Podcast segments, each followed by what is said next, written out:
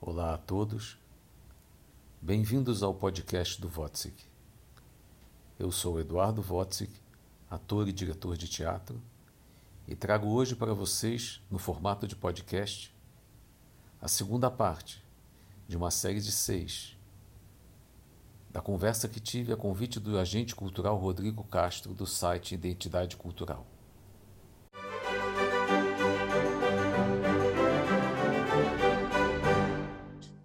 Eduardo é nossa referência aí no teatro. E assim, você está falando de questão de direção, né? Eu estava pesquisando e vi que é, alguns relatos que você sempre cria um espetáculo diferente do outro. Como que se dá isso, Eduardo? E como foi sua primeira direção? Eu, olhando hoje a minha trajetória, tudo que eu fiz, é que eu percebi, depois de 40 anos e mais de 50 espetáculos feitos, eu percebi que, é, que o que eu estava buscando, estava buscando o tempo inteiro era o teatro da diversidade. Eu estava propondo, o meu, o meu manifesto o tempo inteiro era pela a diversidade, ter, um, ter, uns, é, ter uma trajetória onde eu pudesse montar autores mais diversos, das formas mais diversas, com elencos mais diversos e com conteúdos mais diversos em situações mais diversas, e eu poderia, então, com isso, é, extrair da minha profissão aquilo que ela podia me dar de melhor. O Ésquilo dizia assim: vida longa e variada. E eu nunca mais esqueci, e o teatro me proporciona isso, porque uma hora eu estou em Tebas e na outra, em outra hora eu estou dentro da casa do Werneck, né? Numa hora eu estou é, faz, é, fazendo uma missa. Na missa? No, é, numa outra hora eu estou fazendo, a, eu tô, eu tô, eu tô dando uma aula, eu estou vestida de Ana Arendt dando uma aula. Uma hora eu estou em Troia. É, então, isso é, são conteúdos. E eu sempre me incomodei muito com aqueles diretores da minha geração, tinham muitos, que achavam uma fórmula e iam repetindo elas. Eles achavam que o importante era achar uma fórmula cênica. E a partir daí, eles iam repetindo. Então, todo espetáculo, independente se é Shakespeare ou se é Sófocles, era igualzinho. Era muito parecido. É muito parecido. Lá vem o espetáculo do diretor, daquele diretor. E, e eles faziam com espetáculos lindos, maravilhosos, mas era, eles achavam uma fórmula, estavam sempre em busca de uma fórmula e da repetição. Isso, inclusive, facilitava muito a mídia, porque a mídia já sabia, ah, vamos lá ver o espetáculo, aquele tipo de espetáculo que é o tipo de, espetáculo que o diretor fazia. No meu caso, eu sempre achei isso um saco. Eu sempre achei muito. Quando eu entro, entrava na sala de ensaio para dirigir um Lorca e começava a dizer no primeiro dia as mesmas coisas que eu tinha dito quando tinha dirigido um, um, um Albi, eu imediatamente desconfiava, dizendo: não é possível, o conteúdo mudou, o autor mudou, a peça mudou, e eu estou dizendo as mesmas coisas, não é possível. E aí eu começava a entrar em tédio artístico e começava a me questionar e me é, desconfiar de mim mesmo e entrava no vazio, no não sei, no silêncio, ficava um tempo nele até que aos poucos começava então a aparecer aquela ideia, as ideias que realmente estavam relacionadas àquele conteúdo, não que eu estava impondo, mas que elas brotavam daquele conteúdo que a gente estava é, é, chafurdando e tentando descobrir, descobrir, descobrir, descobrir, descobrir. Aí, cada. É, eu fiz, por exemplo, eu fiz, eu fiz duas tragédias, fiz um Sófocles e fiz um Eurípides. São tragédias gregas, de dois autores. São, elas são completamente diferentes no formato, na forma de comunicação, na, na, na, na interpretação, em tudo. E, e, assim por diante. Todos os meus espetáculos são completamente diferentes uns dos outros. E eu tenho, é, depois de um tempo, eu entendi que eu estava buscando isso, isso não, era, não foi pré, é, uma, uma, predisposição, mas eu entendi depois de anos que era isso que eu estava buscando. E, se, e, sempre me diverti muito, porque é, então as pessoas dizem assim: ah, porque você fez a, com aquela se você fez aquela peça com aquela atriz, a próxima peça vai ser com aquela atriz. Não. A não ser que a próxima peça exija, tenha o um papel para aquela atriz, que aquela, aquela atriz, inclusive, possa ser diferente e irreconhecível em relação à, à peça anterior. Tem espaço para ela. Se não, são outros atores. Existe uma equipe certa para a peça certa.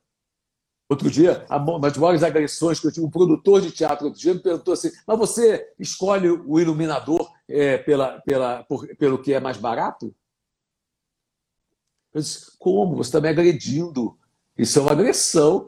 Eu escolho o iluminador, que é o melhor iluminador para aquele, aquele conteúdo, para aquela peça. Eu já trabalhei com todos os iluminadores do Rio de Janeiro, praticamente todos. Né? E eu, dependendo do conteúdo, do, do que eu quero para aquele espetáculo, é que eu vou chamar um, vou chamar outro, mas jamais por causa do preço. E, é, e, os produtores hoje reduzem a nossa inteligência artística muitas vezes a essa condição financeira medíocre, esse pensamento medíocre que é o, que é o financeiro. É uma inserção na arte muito perigosa que a gente estava vivendo pré-pandemia e espero que a gente reflita a ponto de, na pós-pandemia, já sair melhor disso. Tomara, né? Rezamos por isso. Rezamos por isso. É. Eduardo, é, enquanto diretor, o que, que você busca? É, o que, que você acha, considera uma pessoa para ter uma boa direção? É, eu acho que a coisa mais a, a, a coisa mais importante é ter o que dizer. Se você não tem o que dizer, não sai de casa. O teatro não merece que você saia da sua casa para começar a fazer alguma coisa que você não tenha. Se você não tem vontade de dizer aquilo, não vá. Não vá porque é emprego, não vá porque você não tem nada para fazer, não vá porque. Não, só sai de casa se você tiver alguma coisa para dizer. Só suba no palco se você tiver alguma coisa para dizer. É, tem que Para fazer teatro, tem que valer a vida. Porque todas as, é, tudo no universo conspira contra o, extra, o extraordinário. Então, para é, aguentar esse lugar do extraordinário contra tudo e contra todos, você precisa ter muita necessidade de dizer aquilo. Isso pode ser dito como através do texto, pode ser dito, pode estar no texto, pode estar na encenação, pode estar você sair de casa e nossa, eu preciso fazer. Se eu não ver aquela minha, eu tive uma, uma, uma, uma se eu não ver aquela luz incidindo naquele objeto, naquele, às vezes é uma luz, às vezes é um som mas você precisa dizer aquilo. Precisa, é, eu, durante muitos anos, me fez a, a clássica pergunta: é, qual é o sentido da vida? Aquela pergunta que é absolutamente impossível de, de, se, de, de se responder. Mas um dia, no, no meio de, uma, de, de uma, uma situação, eu inspirei, expirei e me veio a resposta. O sentido da vida, para mim, é compartilhar a dúvida. E eu, então, quando eu saio de casa para começar a dirigir alguma coisa, eu vou compartilhar a dúvida com as pessoas. Não são certezas, eu quero encenar a dúvida para que a gente possa, o espectador, e, o, e o, a cena e o espectador trocar de tal maneira que a gente é, que, que a gente, o teatro acontece com nós é, dizendo meu Deus ele também tem essa mesma questão. Nós todos temos a mesma questão. O teatro não é um lugar de certeza nem de mensagens. Por isso que é, quando eu digo assim ter algo a dizer é algo a dizer no sentido de levantar questões levantar dúvidas e não de levar certezas né? A gente conhece um, um homem pelas perguntas que ele faz não pelas respostas que ele dá. Olha! Show de bola! Eu acho também que, o, é, que um bom. É, nós, nessa situação, outro dia alguém, alguém falou assim: é, para a gente é, suportar essa, esse momento que nós estamos vivendo, né, é, é fundamental que a gente se relacione com as grandezas, que veja um grande filme que veja um grande, uma, uma, grande peça, que assista uma live de alguém muito inteligente, que assista, é, ouça uma boa, a, a, as grandes músicas. É, e eu acho também que para ser um, um diretor, você precisa ter contato com as grandezas, com as grandes atrizes, com, as, com, as grandes, com os, os, grandes cantores, as grandes músicas, os grandes autores. É, é, usufruir da, da, nossa profissão, dos grandes pintores, usufruir da nossa profissão aquilo que ela tem, pode nos dar de melhor. A gente muitas vezes é, acaba, é, eu, eu, brinco às vezes com, com, um aluno, o aluno diz assim, é, tem aluno, aluno vai, vai, fazer, vai fazer aula de teatro é, onde é na, mais perto de casa, onde é mais barato e onde é mais perto de casa. E aí, ele, pronto, está feito um desserviço porque ele vai ficar, vai ser des, é, desatualizado. Desatualizado é a palavra que talvez tenha a ver com, a, com esse ator desatualizado.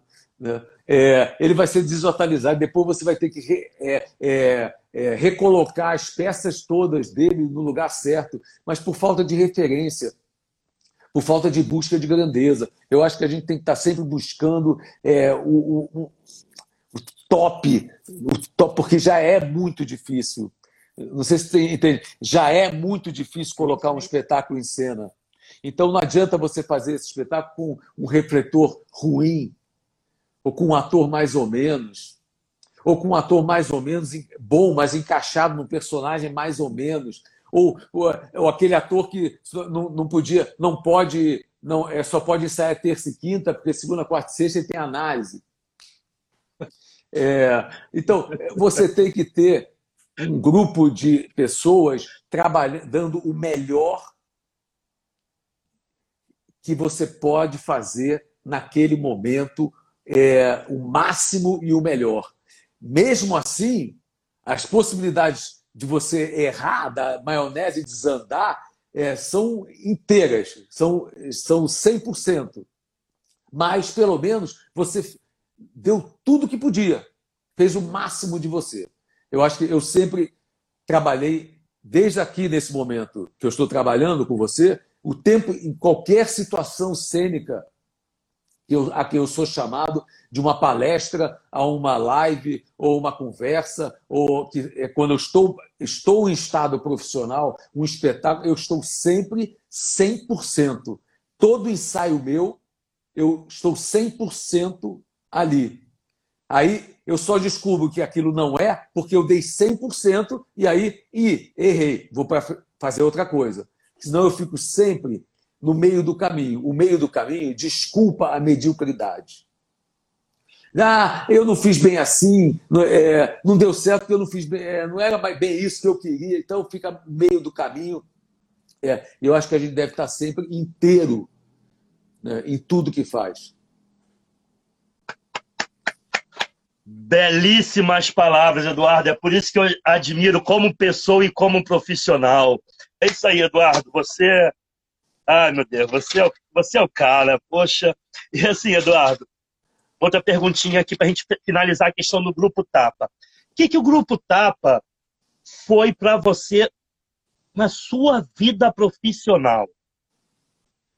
O Grupo Tapa tinha uma característica, além, da, além de uma reunião de, de talentos é, que estão aí até hoje, quer dizer, é, não, é, é, eram, eram pessoas muito, muito, muito, muito, muito talentosas. Né? Todo, todos os atores, o, o Eduardo Tolentino, o diretor, é, to, todas as atrizes, eram uma gente muito talentosa, mas, mas tinham duas características é, muito, muito importantes para mim. A primeira é que eles, todo mundo era muito diferente Ninguém era tão. É, folga uma ou duas pessoas que eram amigas. A maior parte das pessoas, quando acabava o espetáculo, cada um ia para sua casa. Não tinha, não eram pessoas amigas no sentido de é, tinham afinidades. Ao contrário, elas tinham, não tinham afinidades. Mas quando elas se encontravam no palco, tinham uma afinidade é, incrível. As afinidades eram cênicas. A gente dava muito valor às amizades cênicas. Quando eu fazia uma coisa, o outro ator já sabia que eu ia fazer. É como é, o Zico, né, quando pega, batia, é, quando, quando ele parar, segurava a bola no meio de campo, ele sem olhar ele já jogava, já lançava o, a, o ponta direita. Ele já sabia que o ponto direito estava avançando. Ele não parava, olhava, perdia tempo para olhar. Não, a gente tinha uma afinidade, uma bola rolando entre a gente, muito bacana. Né? Isso é uma característica que eu aprendi é, que o importante, mais importante de tudo, para o teatro é essa afinidade cênica. Mais que às vezes você chama a sua melhor amiga para trabalhar com você e não tem afinidade cênica, e você fica forçando, puxa, mas ela é minha melhor amiga. Às vezes você chama a sua inimiga para trabalhar com você e, a, e é uma afinidade, é sua melhor companheira na cena.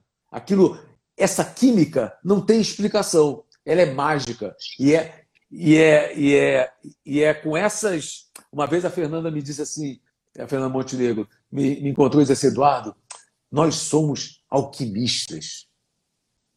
Eu falei, é, Fernanda falou, é, nós somos alquimistas. No fundo, no fundo, não importa nada disso, importa que a gente gosta de ficar ali no teatro, colocando um, um pouquinho disso, um pouquinho daquilo, é, nós, e aí vamos misturando uma coisa com a outra, e vamos descobrindo e fazendo pesquisa, investigando, investigando é, e pesquisando, e, e aquilo, é, a gente gosta de estar ali naquele lugar de, de calça preta, de todo de preto, né, de roupa de ensaio. De roupa de ensaio, ensaio tem a ver também com alquimista, né, ensaio. Né, a palavra é, ensaio. Né? O, nós, nós somos o tubo de ensaio. Nós somos o próprio tubo de ensaio. Então a gente fica. É, e realmente, é, ela, fala, ela disse assim: todo, tudo mais é mídia, é vaidade, é besteira, mas no fundo nós gostamos de estar ali, nós somos alquimistas. Eu falei, nós somos mesmo. É, e a segunda, a segunda coisa que o Grupo Tapa me ensinou, e que é, é, foi muito forte, é que no Grupo Tapa você era, você era sempre ruim. Você nunca era bom. Você tinha que. Era ruim e tinha que provar que era bom. Isso, para quem está jovem e começando, exige que você esteja sempre se achando uma merda, mas buscando acertar e melhorar e evoluir, e evoluir, e evoluir, e evoluir. Eu passei uma vida é, assim, com essa eu não sou bom e preciso melhorar. E eu é, até já, como já passei desse negócio, quer dizer, eu um dia mesmo já disse, não, Eduardo, você já é, você é, calma aí, calma, você já entrou, já passou da faculdade, não precisa ficar tão, é, ainda melhorando. Não, calma, essa angústia, essa angústia de que eu não sou bom. Não, você já é bom, agora vamos melhorar mais ainda, mas eu já sou bom, vamos melhorar ainda mais. É, mas o grupo Tapa, naquele momento, você está com 18, 19, 20, 21, 22, onde você está se achando, é, é como hoje, o cara faz uma aula de teatro, 50 minutos, sai de lá, você pergunta: o que, que, você, é, é, que, que você é? Ator. Como assim? Você é ator? O cara já acha, sabe, é ator, é ator. O que você faz na vida? Eu sou ator. Mas o que você faz? Não, eu faço aula de teatro. Aonde? Ah, em tal lugar. Quanto tempo? Uma vez por semana. Ah. Caraca! É, então. E é o que tem momento, mais, né, Eduardo? É o que mais, é o que tem mais. Mas é, e hoje, e naquele momento, por causa disso, a gente fazia aula de voz, fazer aula de corpo, fazer aula, aula de dança, fazer. Eu lembro que a gente, foi, a, gente, a gente fez uma turma de balé clássico na Angel Viana, a gente criou uma turma só para o grupo Tapa, era um, um, bando de marmanjo fazendo balé clássico. Eu vinha do esporte, a minha perna nem do, a minha perna é igual do Garrincha. Imagina tentando fazer andeo. Era uma, um, era uma era uma for... eu tinha que fazer um esforço sobre-humano para re, reorganizar o meu corpo, para que ele pudesse é, ter essa teatralidade. Então a gente achava importante. A gente fazia aula de voz, de canto, de canto lírico, fazia aula de é, fazia aula com o Eduardo Tolentino de teatro brasileiro. A gente lia as peças do Machado de Assis, o Teatro a Vapor do Arthur Azevedo, a gente leu inteiro e fazia numa salinha pequenininha. A gente se encontrava todas as tardes e ficava fazendo os textos. E aí ele metia o pau na gente, a gente no dia seguinte fazia de novo. E a gente é, tinha uma, um desejo danado de fazer as coisas e uma, e uma, é, e uma certeza. Eu, há um tempo atrás, encontrei Denise Weinberg, que é uma atriz extraordinária, que também participou de, dessa época comigo, e eu vi uns, aí fui ver o espetáculo dela, era ela e mais uns cinco atores. Os cinco atores eram pré, é, subnaturalistas faziam tudo nesse tom, falavam aqui nesse tom, conversavam nesse tom. A peça, eles faziam tudo nesse tom. Eles achavam que teatro era isso, teatro de sala, o que aconteceu. Então, é nesse lugar. Então, eu nem tinha, tinha, até dificuldade de ouvir. Os 20 minutos que ela entrava em cena, ela falava e a, a, parecia que as luzes do teatro estavam acesas. A forma dela entrar, o texto, a forma dela dizer, a, a, voz dela, a presença dela era cênica, combinava com aquele lugar, o teatro. Então era uma luz entrando. E aí me deu uma alegria de ver, porque aí quando a, é, é uma atriz dentro na cena, exercendo a sua, a sua, a sua, a sua, o seu, o seu, sua, sua, o seu, sei lá, sua, sua, exercendo a sua profissão, a, a, dá uma alegria na gente. E aí, eu no final falei, mas Denise, pô, achei tão impressionante. Ela falou, ela falou para mim assim, mas eu estudei, né, Eduardo? Eu falei, é, eu estudei, né? Eu falei, é, eu também estudei, né? Ela falou, é, você estudou. A gente estudou, né? Aí a gente ficou uma hora dizendo assim, eu estudei, né, Denise? Eu estudei, né, Eduardo? A gente estudou para isso. É, o teatro tem uma coisa que tem um talento, mas tem um estudo. É, é um lugar. Agora, para você estudar diariamente, tem que ser um lugar onde você goste daquilo, daquele estudo. Eu faço aula de voz até hoje. Eu faço aula de canto até hoje. Eu faço, eu, eu faço aula de corpo até hoje. Não é que eu alcancei um lugar. Para cada personagem eu desfaço tudo que eu tô, tenho e vou. E mesmo às vezes quando eu vou dirigir, eu, eu começo a exercitar coisas que eu nem é, eu quando fui fazer é, eu quando fui fazer a missa para Clarice logo no início eu achava que eu tinha que jogar tênis. Porque era o meu primeiro monólogo e o tênis obriga você a se responsabilizar por tudo que você faz. Não tem é, você joga sozinho você não, se você errar culpa é sua. Se você acertar responsabilidade sua. Se você errar duas vezes é, às vezes você está feliz e erra tudo. Às vezes você está jogando bem e, e acerta. E vezes... Então, essas intempéries, essas seguranças, eu achava que o tênis podia me dar, além da coisa corporal, podia me dar essa, trazer essa responsabilidade. Que o monólogo, você não tem com quem dividir.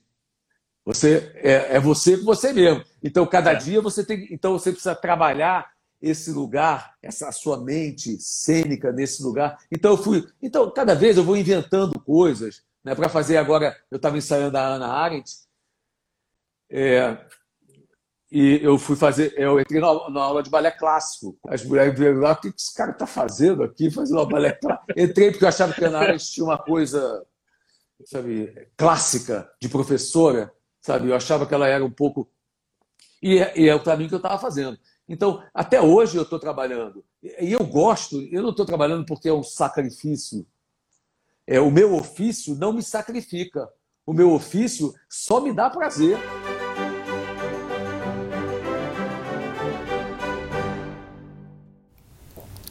Essa foi a segunda parte de uma série de seis.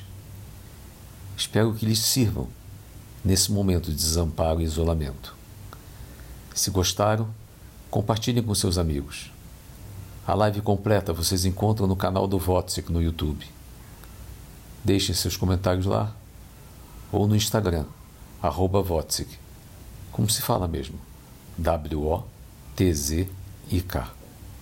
E não deixem de assistir a terceira parte que vai a seguir. Um beijo e até lá.